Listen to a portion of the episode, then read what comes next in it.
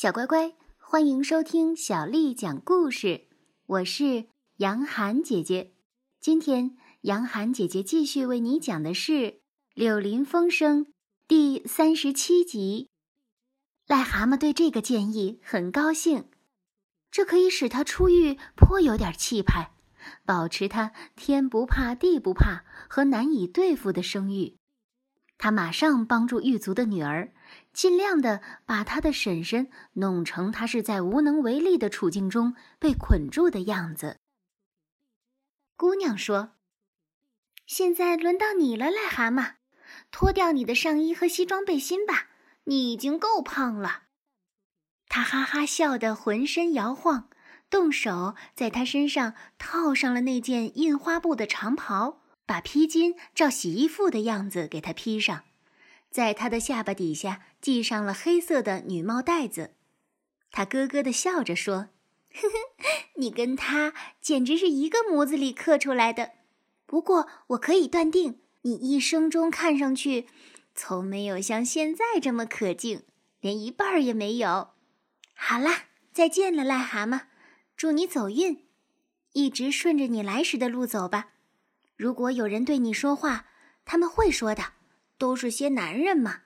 你自然可以开玩笑回答一两句，不过你要记住，你是一个寡妇，孤零零一个人活在人世上，会丧失名声的。癞蛤蟆心中发抖，可是尽可能的迈着坚定的脚步，小心翼翼的出发了，去做这件看着是最轻率、最危险的事情。不过他很快就感到又惊又喜，一路上竟然是那么的顺利。可是他想到，他受人欢迎和使人欢迎的性别是属于另一个人的，不禁又有点觉得自卑。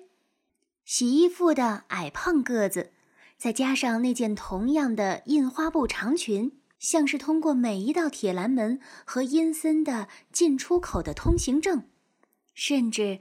当他感到犹豫不决，拿不定主意向哪一边转弯时，下一道大门的守门人急着要去吃茶点，会大声的请他快点过去，别让他在那里等上一个通宵。遇到俏皮话，他自然不得不迅速而有力的做出回答。这的确成了他的主要危险，因为癞蛤蟆是一只有强烈自尊心的动物，而俏皮话。大都在他看来是低级、庸俗、完全缺乏幽默感的。然而，尽管十分困难，他还是忍住气，使他的反驳，使他的反驳适合于他的对方和自己假扮的身份，尽量说得得体。简直像过了许多个小时，他才走过了最后一个院子。拒绝了最后一个看守发出的恳切邀请，躲开门警伸出的双臂。这门警用装出来的热情，只要求他给他一个告别的拥抱。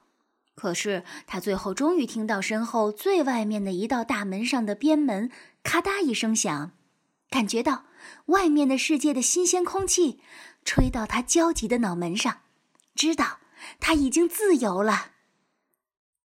他这种大胆的冒险竟如此容易的取得了成功，使他觉得昏头昏脑的，快步向着镇上的灯光走去，根本不知道接下来该怎么办。只有一点完全肯定，就是他必须尽快离开他不得不装扮的那位太太所居住的这一带的地方，因为他在这里无人不知，名气很大。这样。他一边想着，一边走，忽然注意到，小镇一边不远处有一些红绿灯光，还听到火车头的噗噗喷气声和货箱和货车厢转轨的咣当声。哎，真运气！这会儿火车站正是我所需要的，而且我不用穿过整个镇子去找他，也不用巧妙的回答来掩盖我这个丢脸的身份。我说的巧妙回答虽然完全成功了，可是无异于一个人的自尊心呢。他于是一路上朝着火车站去，查看了时刻表，看到一辆正好朝他家方向开的火车，过半个钟头就要开了，这就更运气了。癞蛤蟆的情绪很快的高涨起来，连忙到售票处去买票。他说出了火车站的名字，他知道这个火车站离癞蛤蟆庄园所在的村庄最近。最后，他机械地把他的手指伸到背心口袋去拿钱买票，可是他根本忘了自己身上一直穿着那件神气的布裙，他挡住了他的手指，使他无计可施。癞蛤蟆像是做噩梦似的。和这个可怕的怪物搏斗，他好像抓住了他的双手，他拼命肉搏，结果一事无成，而且一直被这个怪物嘲笑。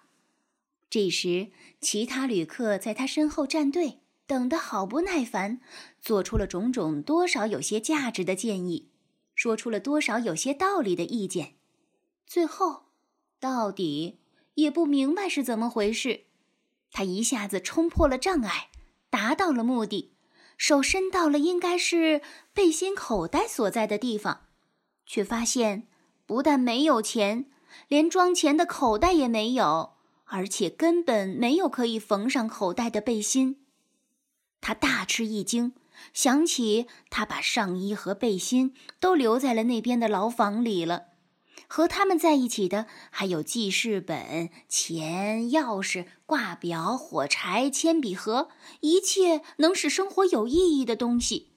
正是这些东西，使有许多口袋的动物万物之灵有别于单口袋或无口袋的下流家伙。这些家伙到处流荡，没有资本可以用来进行真正的竞争。小乖乖，今天的故事就为你讲到这儿了。如果你想听到更多的中文或者是英文的原版故事，欢迎添加小丽的微信公众号“爱读童书妈妈小丽”。接下来的时间，我要为你读的是宋朝诗人范仲淹写的《江上渔者》。《江上渔者》宋·范仲淹。江上往来人，但爱鲈鱼美。君看一叶舟，出没风波里。江上往来人，但爱鲈鱼美。君看一叶舟，出没风波里。江上往来人，但爱鲈鱼美。君看一叶舟，出没风波里。小乖乖，晚安。